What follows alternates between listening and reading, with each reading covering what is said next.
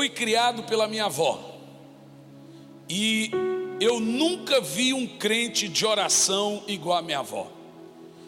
A minha avó era uma crente de oração, hoje não sei como, ela está muito de idade e muito doente, que orava de 5 a 10 horas por dia. Eu já vi ela orar 5, já vi ela orar 8, já vi ela orar 10 e já vi, já dormi sem vê-la parar de orar. Poucas pessoas eu vi orar tanto quanto a minha avó. Ela tinha uma mania. Ela escreveu na parede do quarto dela, todas as paredes do quarto dela, o nome de todos os familiares. Ela tem 60 netos. Não sei quantos bisnetos.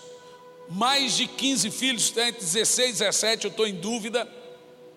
Então ela pôs o nome de todos os familiares e parentes na parede, e ela entrava para orar, e só saía do quarto depois que orasse de um por um. Isso é uma maravilha. Mas dura é quando a minha avó queria obrigar a gente a entrar e orar com ela. Já imaginou? Falei, vó, não dá. Não dá para orar junto com a senhora. Falei, então fica aqui em espírito de oração. Falei, mas o que, que é esse raio de espírito de oração que essa mulher tanto fala? Eu passei a minha vida tentando decifrar o código secreto da minha avó, chamado espírito de oração. E eu já vi muitos pastores, muitos crentes falarem sobre o tal do espírito de oração e nunca entendi. Por exemplo, durante um tempo da minha vida eu pensei que espírito de oração era uma pessoa orando e as outras em volta assim. Sim, Senhor. Fala, Senhor. É verdade, Senhor. Cremos mesmo, Senhor.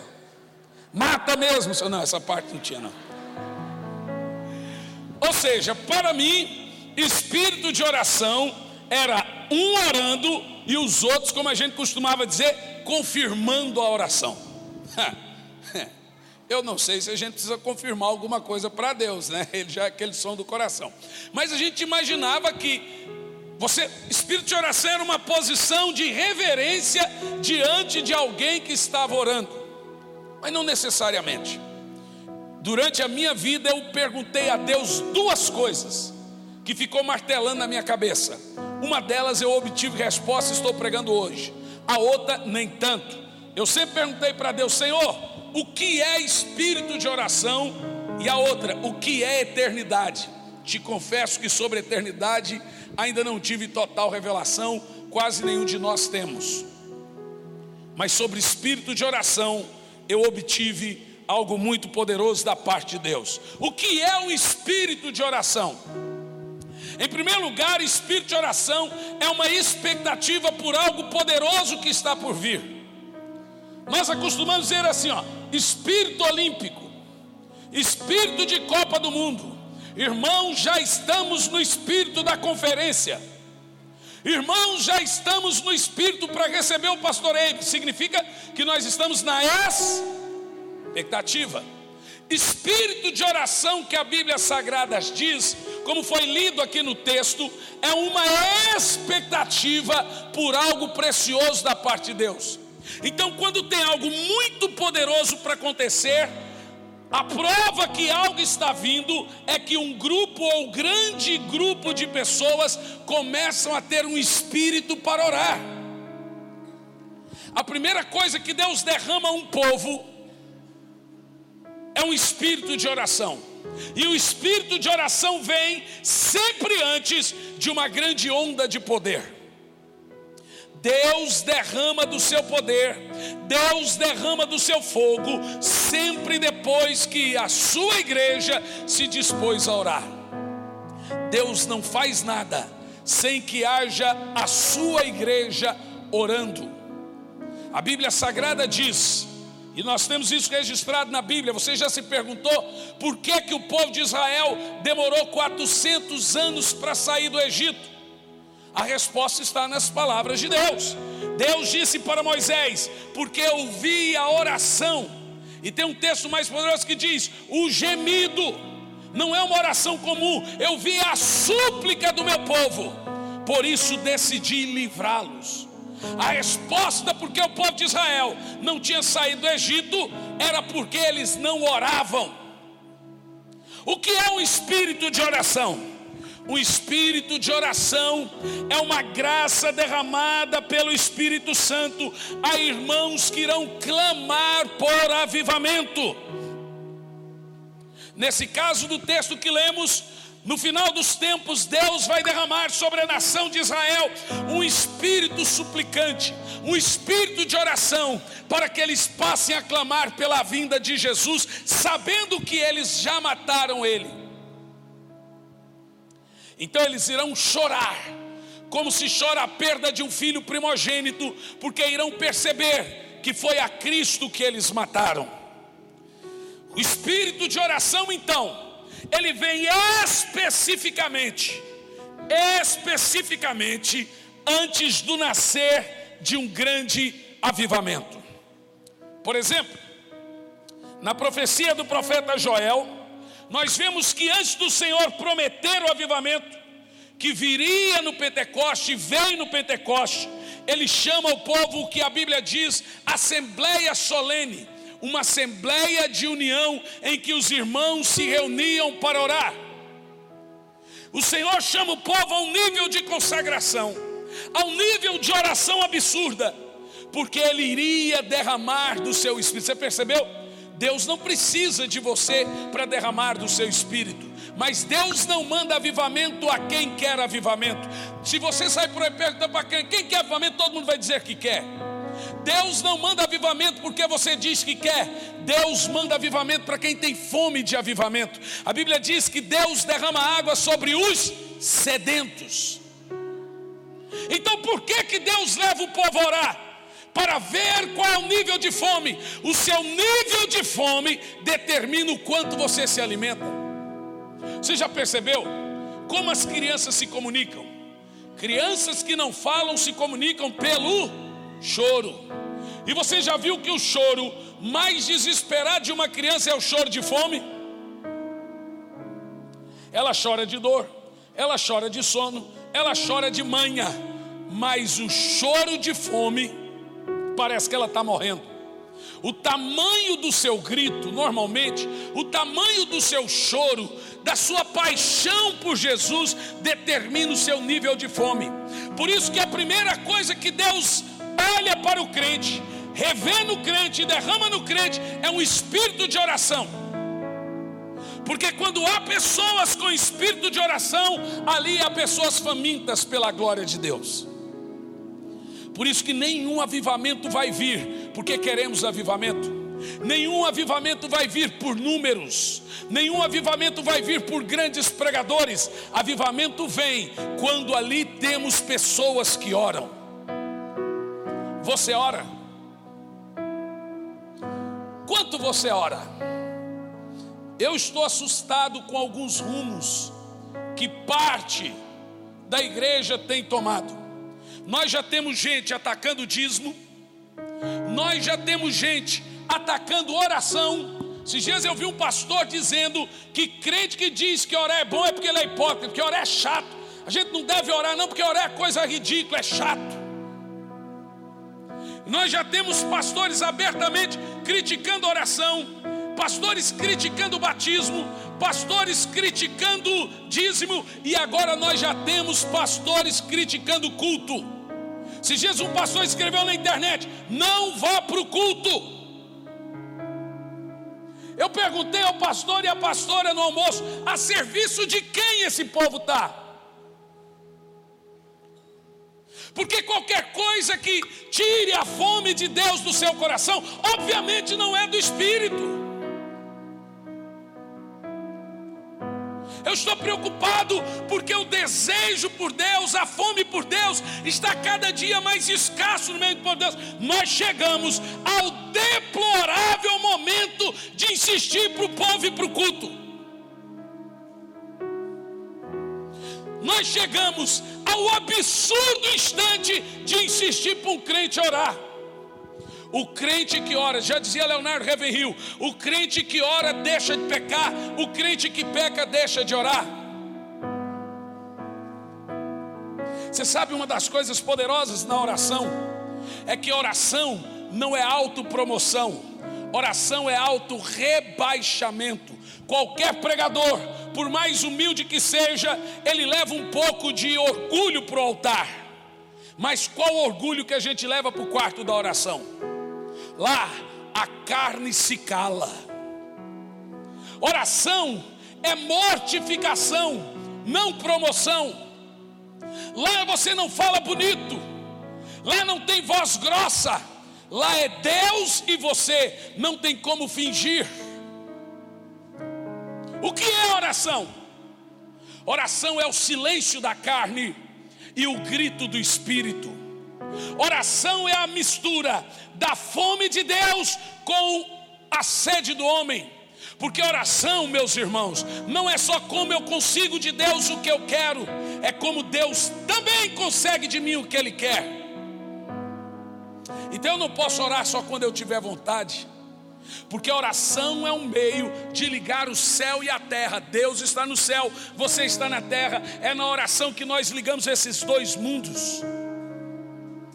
Ah, se todo crente descobrisse que ele é possuidor de uma chave que só ele, Deus, possui, os anjos não possuem, ninguém no universo possui. Existe uma chave no céu e uma chave na terra. No céu só Deus possui, na terra só o crente. A Bíblia chama essa chave de ligar e desligar. Jesus disse: se alguém ligar na terra em oração, será ligado no céu. Se você soubesse que é uma chave na sua mão, que quando você liga em oração aqui a conversão da sua família, Deus na mesma hora liga lá. Quando você liga aqui a sua cura, Deus na mesma hora liga lá. Quando você liga aqui algo poderoso, Deus na mesma hora liga lá. Você precisa usar essa chave.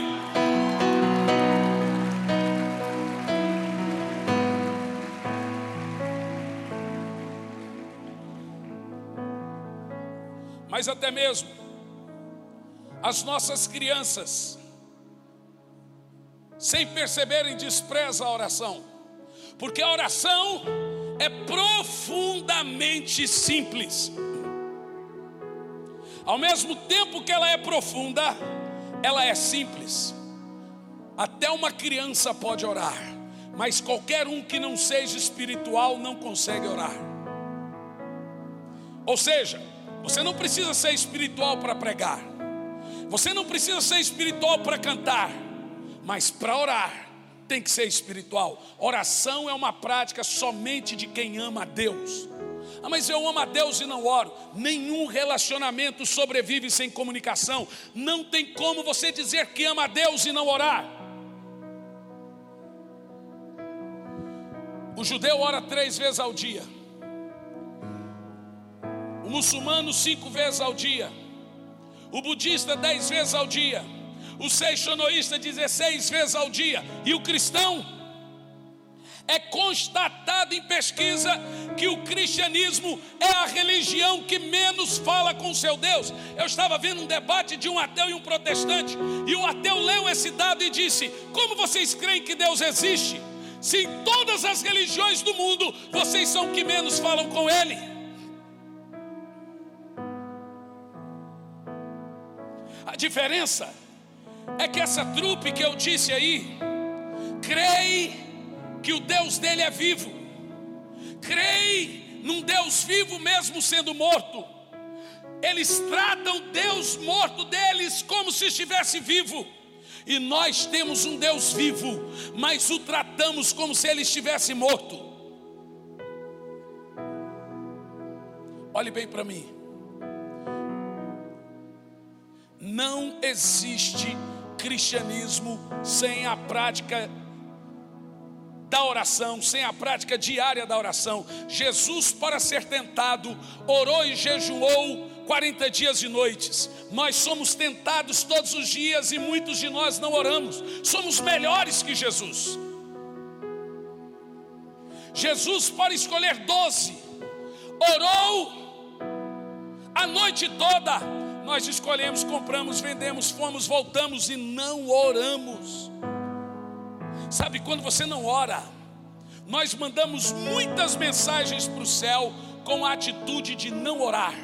Nós estamos dizendo a Deus: não pedi sua opinião, não quero saber da sua vontade, não quero ser guiado pelo Espírito, não quero me comunicar com você, não quero pedir a sua opinião para nada. Deixar de orar então é um misto de cometer vários pecados: pecado de Lúcifer, da independência, fazer sem pedir a opinião de Deus. Pecado da desobediência, porque a Bíblia manda orar.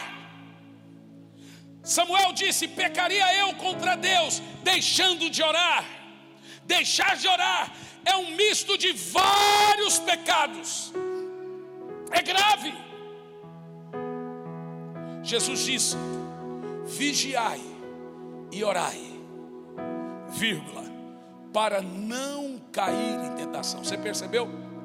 Por que, que nós caímos? Agora escute esse texto. Romanos 8 e 26 diz: Porque o mesmo Espírito intercede por nós, porque com gemidos inexprimíveis, expremível, porque não sabemos orar como convém. Agora veja bem, o Espírito intercede por nossas fraquezas, vírgula, porque não oramos como convém, de onde nasce todos os pecados, pela falta de oração como deveria. Porque o Espírito intercede por nós em nossas fraquezas, porque não oramos como convém. Todo pecado nasce de um distanciamento de Deus. Se você não topar o diabo quando você estiver indo, é porque você está andando lado a lado com ele. Existem algumas diferenças grotescas entre Deus e o diabo. Uma delas é que Satanás não é um Deus caído, ele é um anjo caído. Mas a pior delas, que eu acho, é a maneira como Deus lida com as pessoas e como o diabo lida com as pessoas. Satanás, para te abater, ele te exalta primeiro. Satanás te exalta e te abate depois. Deus te abate e te exalta depois. E você sabe por quê? Porque Deus tem que calar a carne, e é na oração que a carne se cala.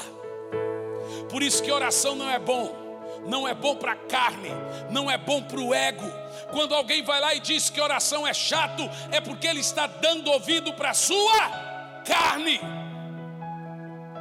Você vai orar. Você vai orar quando perceber que é importante. Pastor, mas eu não tenho tempo de orar. Essa é a maior mentira que o diabo já contou para você essa geração dos iPads, iPods, smartphone, Smart TV, geração Netflix, geração streams de filmes, geração de séries, geração dos mega produções de cinema, geração Deezer, Spotify, geração iTunes, geração não sei que, geração WhatsApp, Snapchat, Instagram, geração Facebook, geração Twitter, só vai provar uma coisa para nós: que a falta de oração nunca foi por falta de tempo.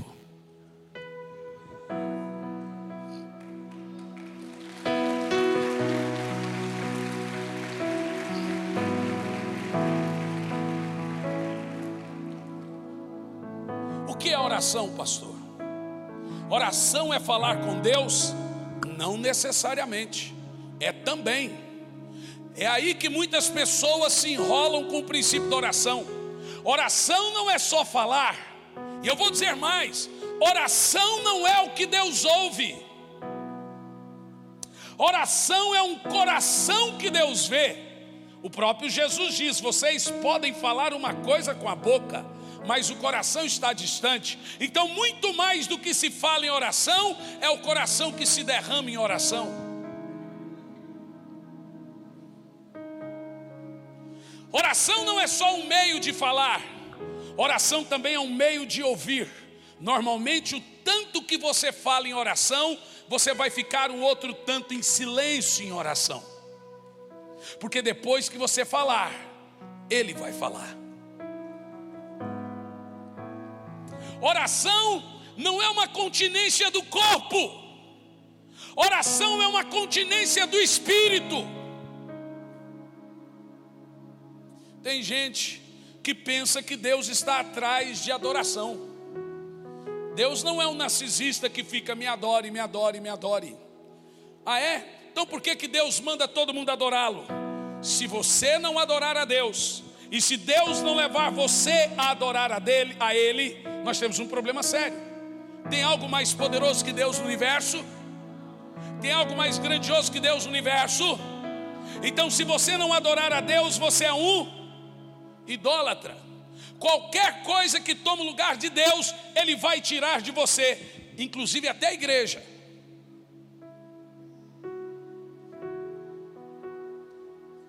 Agora, por que, que Deus exige que sua igreja o adore? Porque não há nada como Ele, não há nada mais poderoso que Ele, não há nada mais grandioso que Ele. Se Deus não exigir adoração a Ele, Ele é um idólatra.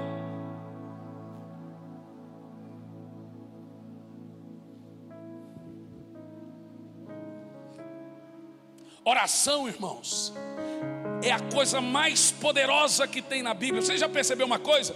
Toda religião, todos os pagãos conseguem orar horas repetindo palavras. Horas, horas, horas, horas, horas. Mas quando nós chegamos no cristianismo, Satanás empenha todo o seu exército para você não orar. Agora deixa eu te explicar um fundamento de batalha. Lá no Velho Testamento, as batalhas espirituais eram travadas enquanto orávamos. Então você pega a história de Daniel. A Bíblia diz que o anjo disse assim para Daniel: No dia em que você começou a orar, na mesma hora eu te ouvi. Ora, mas por que demorou 21 dias para responder? A Bíblia responde.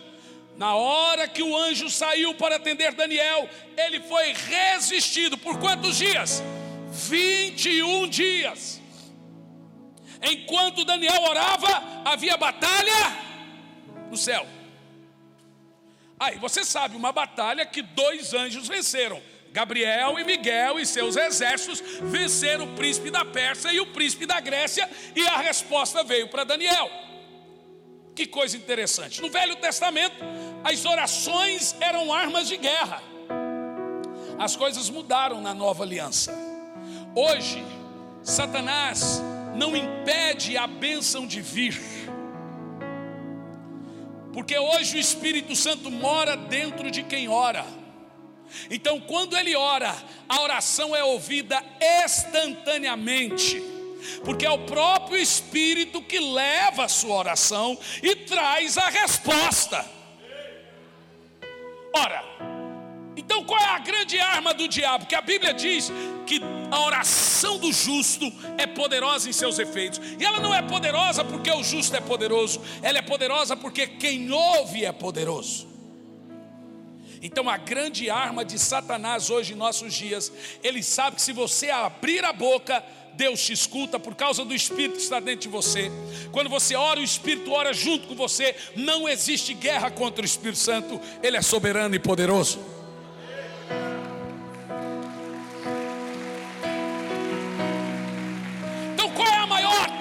De Satanás? Impedir você de orar. Porque ele sabe que se você orar, irmão, não existe oração fraca, não existe oração forte, existe oração. Se o irmão chegou, pastor, faz uma oração forte para mim. Falou, irmão, nunca fiz nenhuma fraca. Não existe oração boba, não existe oração ridícula, não existe. Eu, eu tenho uma mensagem que se chama A Importância das Orações de quatro minutos. Todo mundo começa orando quatro minutos, cinco minutos e vai para dez. Toda oração, ela necessita começar. Você tem que aprender o hábito de orar, orar para orar, orar para orar muito. Você tem que orar até quando não tiver vontade de orar, para pegar o hábito, o costume de orar. Porque se você não orar, preste atenção, Satanás anda comendo fé no café da manhã, fé na janta e fé no almoço. A maioria de nós temos a nossa força comida pelo diabo antes mesmo do sol nascer. E sabe por quê? Sabe por quê? Porque o grande alimento do crente é dado enquanto ele ora.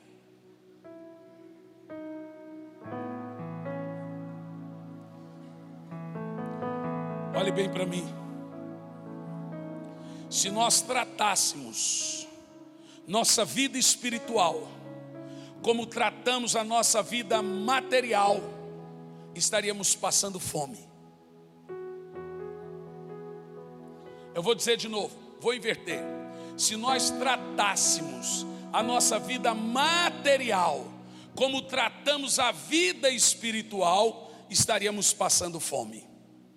Quem nessa história está passando fome? A espiritual ou a material? Você tem vencido as suas batalhas? Você tem vencido as suas guerras em oração? Você ora?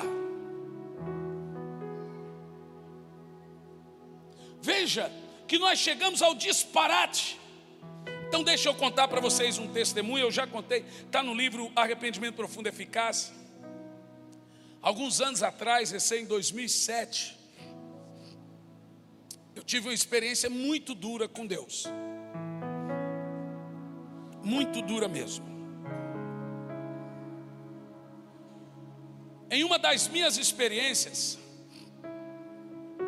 eu tinha acabado de chegar da igreja Batista de Sema do pastor Jorge Linhares em Belo Horizonte. Cheguei em casa, eu estava esgotado, cansado. Eu fui tomar banho, eu estava seco. Quando nós dissemos o termo seco, para os pastores é sem óleo, sem unção. Eu estava seco.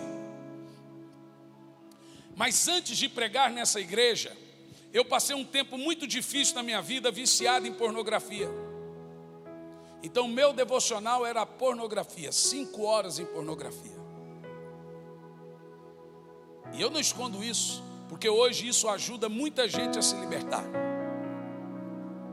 Então eu dizia, Senhor, nessa conferência mesmo em Belo Horizonte, não me usa. Eu quero passar vergonha. Eu quero subir ali e não acontecer nada, para eu tomar vergonha na cara. Mas eu chegava lá e os paralíticos andavam, os cegos enxergavam, milagres aconteciam, mas eu estava seco. Existem por aí grandes ministérios e um desvio no caráter do mesmo tamanho. Mas dentro de mim havia um vazio, mas não um vazio de dinheiro, não um vazio de agenda, não um vazio de família, de carinho, um vazio de unção, um vazio de Deus. Só quem ama Deus sabe, irmão, quem ama Deus de verdade sente saudade de orar. Quem ama Deus de verdade sabe quando ele está seco. Se Jesus, meu filho, me perguntou, pai, o que é unção? Eu falei, filho, eu não sei te explicar muito bem o que é unção, mas eu sei te explicar o que não é, porque eu sei quando eu não estou ungido. Quantas vezes eu liguei na época para o meu pastor, o pastor Eibe, e o pastor Eibe com as mesmas perguntas: como é que você está? Como é que está seu casamento? Como é que está a educação dos seus filhos? Como é que está o ministério? Como é que está o seu tempo de oração? E eu mentia para ele para dizer: não, pastor, está tudo uma benção. Porque quem faz o nível do discipulado é o discípulo, não o discipulador. Vocês sabem muito bem disso. Se você quiser enganar seu discipulador, você vai enganar. E eu dizia, pastor, está uma bênção. Mas por dentro, eu estava mantendo uma aparência, então eu confessava meios pecados. Eu confessava que roubei uma corda, mas esquecia de dizer que tinha uma vaca na ponta da corda. Então eu confessava, eu entregava algumas coisas assim para o meu pastor, mas não entregava tudo para ele perceber, ou então pensar que eu estava sendo honesto com ele. Mas no meu interior, eu subia para pregar, eu via milagres, e eu gostaria de indicar a você uma mensagem minha que está na internet chamada O Custo da Unção. Eu percebi uma coisa diante de Deus, que Deus tem, Deus tem responsabilidade com a fé das pessoas e a dor das pessoas. Não importa quem é que está pregando. Na parábola da semente, você vê que o Senhor fala da terra e da semente, mas do semeador ele diz um certo semeador. Ou seja, para Deus importa que a dor das pessoas seja suprida, que a necessidade das pessoas seja atendida, mas o semeador é um certo semeador, ele vai dar conta diante de Deus. Então, às vezes, o cara sobe aqui para pregar, revela a vida de todo mundo, está em pecado, Deus cura, Deus transforma, fala, homem de Deus. Mas em Mateus 7 nós lemos assim: curamos, profetizamos, expulsamos demônio, fizemos milagres. E o Senhor vai dizer: Não vos conheço. Veja que a necessidade do povo foi suprida, porque Deus tem responsabilidade com a dor das pessoas. Então eu estava seco. Nesse dia foi uma virada de chave no meu ministério. Antes de tomar o banho, eu deitei no chão do banheiro e eu chorava, Senhor, eu não subo mais para pregar. Eu estou mentindo para o meu pastor. Eu estou mentindo para minha esposa. Eu estou mentindo em cima do altar. Eu sou seco. Eu não tenho unção. Mas os milagres acontecem. Eu não subo mais para pregar. A não ser que o Senhor me ensine a orar de novo. Sabe qual foi a oração que eu fiz para Deus que mudou a minha vida? Um dia, eu estava na porta do hotel, eu, pastor Sandro, pastor Eibe e o Albert, o pastor Eibe falou assim: O que, que aconteceu com você?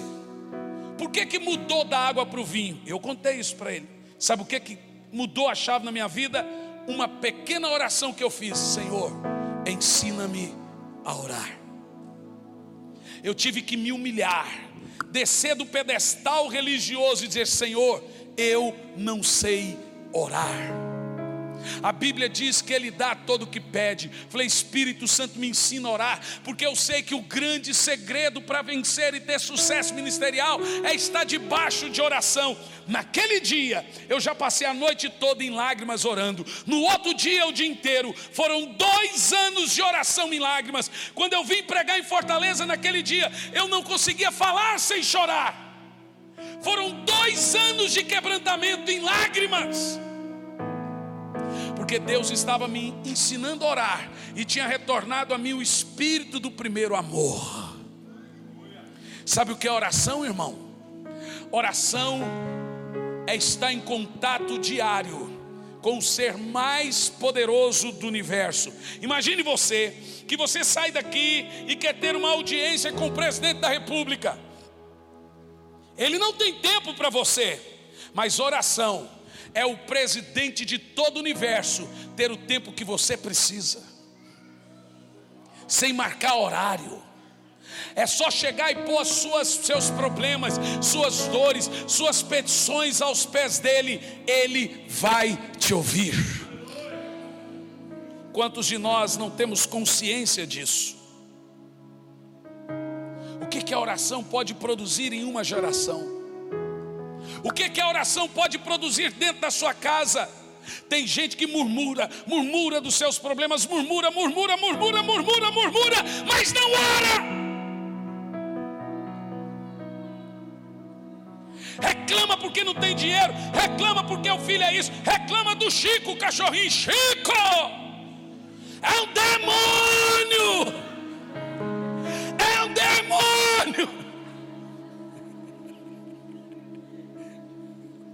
Vai orar para o Chico, irmão.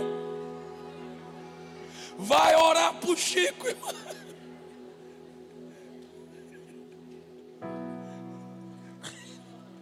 É claro que era crente ali, né, irmão? Quem fala aquilo é crente. É um demônio.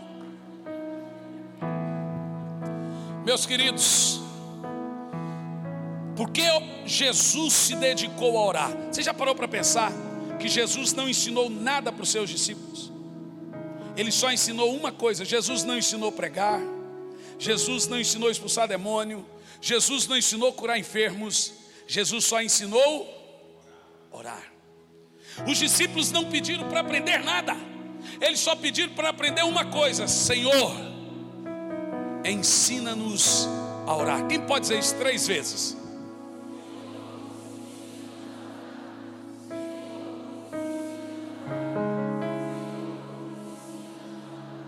Foi essa pequena oração que mudou a chave na minha vida.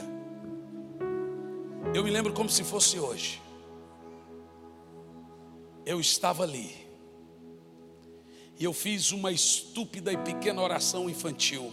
Senhor, ensina-me a orar. Talvez muitos de nós temos que voltar atrás, descer o pedestal do conhecimento, o pedestal da teologia, o pedestal do tempo na igreja e falar: Senhor, ensina-me a orar. Espírito Santo, ensina-me a orar. Oração não pode ser monogâmica, irmão. Oração é uma via de duas mãos. Oração é falar e ouvir, falar e ouvir, falar e ouvir, falar e ouvir, falar e ouvir. Todos os avivamentos da história nasceram porque os avivalistas eram homens de oração. Todos. Oração não é o que Deus ouve.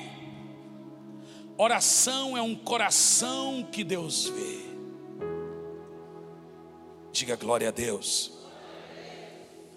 É possível, pastor Sandro, alguém pregar e perecer. Eu já ouvi, já vi grandes pregadores caírem. Já vi cantores caírem, mas nunca vi gente de oração cair. Poucos de vocês vão ter o prazer de subir aqui e pregar, porque o ministério da palavra é de poucos mas o ministério da oração é de todos. Poucos um dia ou vão pregar, mas todos podem orar. O que a oração é? Oração é um ministério eterno. O ministério da pregação é do tempo, é temporal. O da oração é da eternidade. Sempre iremos orar. O ministério da pregação é de poucos, o da oração é de todos. O ministério da pregação atinge somente aqui agora. O da oração vai ser para sempre. O ministério da oração é de toda a igreja. Em Atos 6, versículo 4, os apóstolos disseram: "Quanto a nós, nos dedicaremos ao ministério da oração e da palavra." Olha para mim. Tem gente que diz, pastor, eu não consigo orar. O diabo mente para você, você mente para você e os dois acreditam.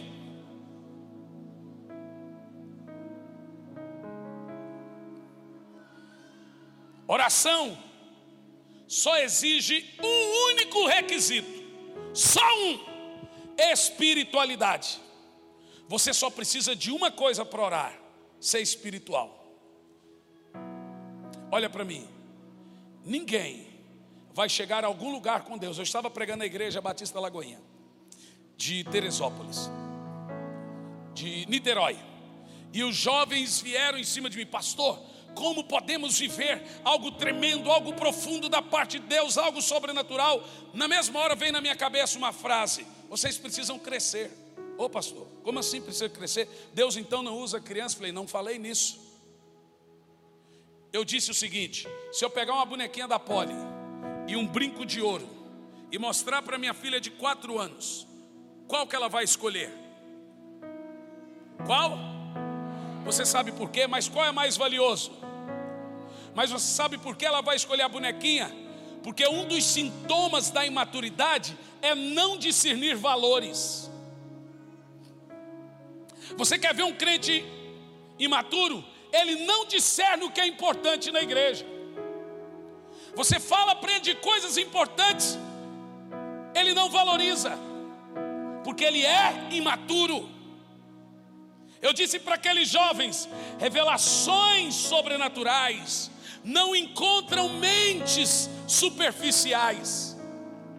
Coisas profundas da parte de Deus não estarão em corações rasos.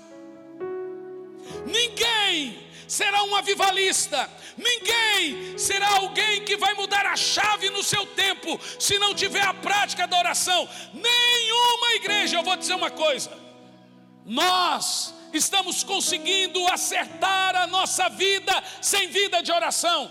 Tem igrejas lotadas aí que nem crê no poder do Espírito Santo. Você percebeu?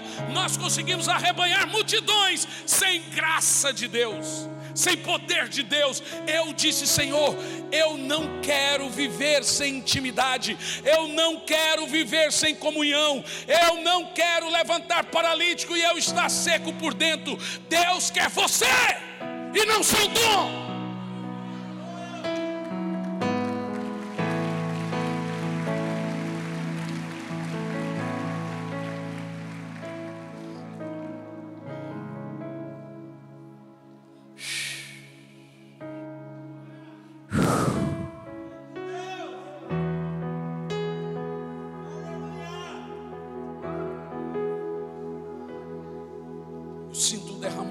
Poder de Deus aqui. Eu sinto que está vindo um novo tempo para muitos irmãos aqui. Eu sinto que tem gente aqui que o Senhor está levantando para um novo tempo. Ele está mudando. Eu sinto que há famílias inteiras que serão salvas a partir dessa noite. Pastor, o que eu preciso para salvar a minha casa? Você só precisa orar, irmão. Você só precisa orar. A maior visão de Deus para a sua vida está no seu quarto de oração. Charles Finney dizia que a igreja é reflexo do púlpito e o púlpito é reflexo do quarto da oração do pastor.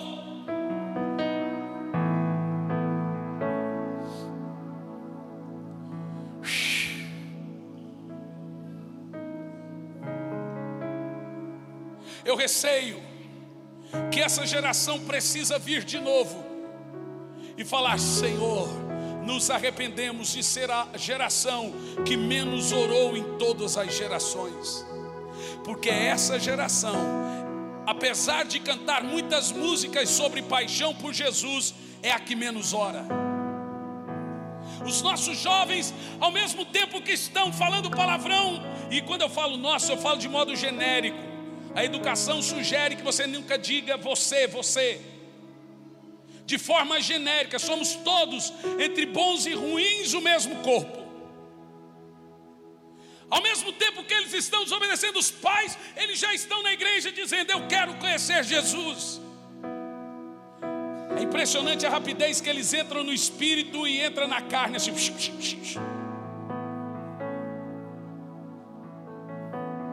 Olhe bem para mim.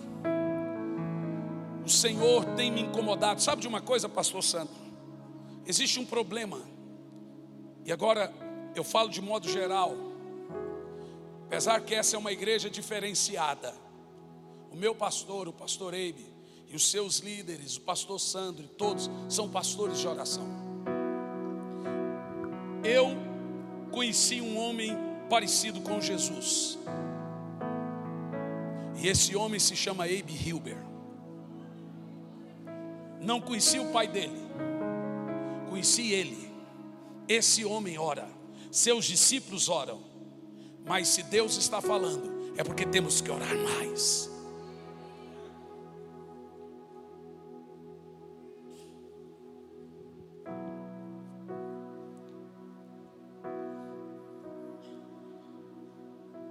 Nós precisamos voltar os nossos olhos para o trono. Precisamos voltar a ver o branco da santidade do Senhor, a valorizar os valores de Cristo, valorizar culto, valorizar louvor. Tem gente aí dizendo que você não precisa vir na igreja porque você é a igreja. Então deixa eu te dar um dado teológico aqui. A palavra igreja vem da palavra grega eclesia. E o que é eclesia? Olhe bem para mim. Eclesia era quando os gregos reuniam um grupo de, de pessoas, e ele chamava de assembleia, eclesia. Era quando estavam juntos, no momento que estavam juntos, eles chamavam de assembleia, eclesia. Jesus disse: Levantarei minha assembleia, levantarei minha eclesia. Você pode sair por aí dizendo que você é templo, mas igreja você só é quando estão juntos, em eclesia, em assembleia. Você não é igreja em casa, você é templo em casa. Igreja é quando estamos juntos. Então, normalmente você diz para o seu irmão: vamos para o templo, para o prédio, sermos igreja. Satanás está atacando tudo que é santo, tudo que é poderoso. atacando oração, atacando culto, atacando adoração, atacando aquilo que é de Deus. Sabe por quê? Jesus disse: Ele sabe que tem pouco tempo. Eu vou dizer por quê? Porque o Senhor me disse que nós entramos na geração do último avivamento da terra, que nós vamos viver o maior avivamento que a terra já viu. Nós vamos viver nada na história. Olha para mim, nada Nada na história foi tão grandioso que o último avivamento que está vindo sobre nós. Eu estou sentindo o cheiro de terra molhada, a chuva está vindo. Ele vai levantar uma geração de gente que ora, de avivalistas, de derramadores de fogo.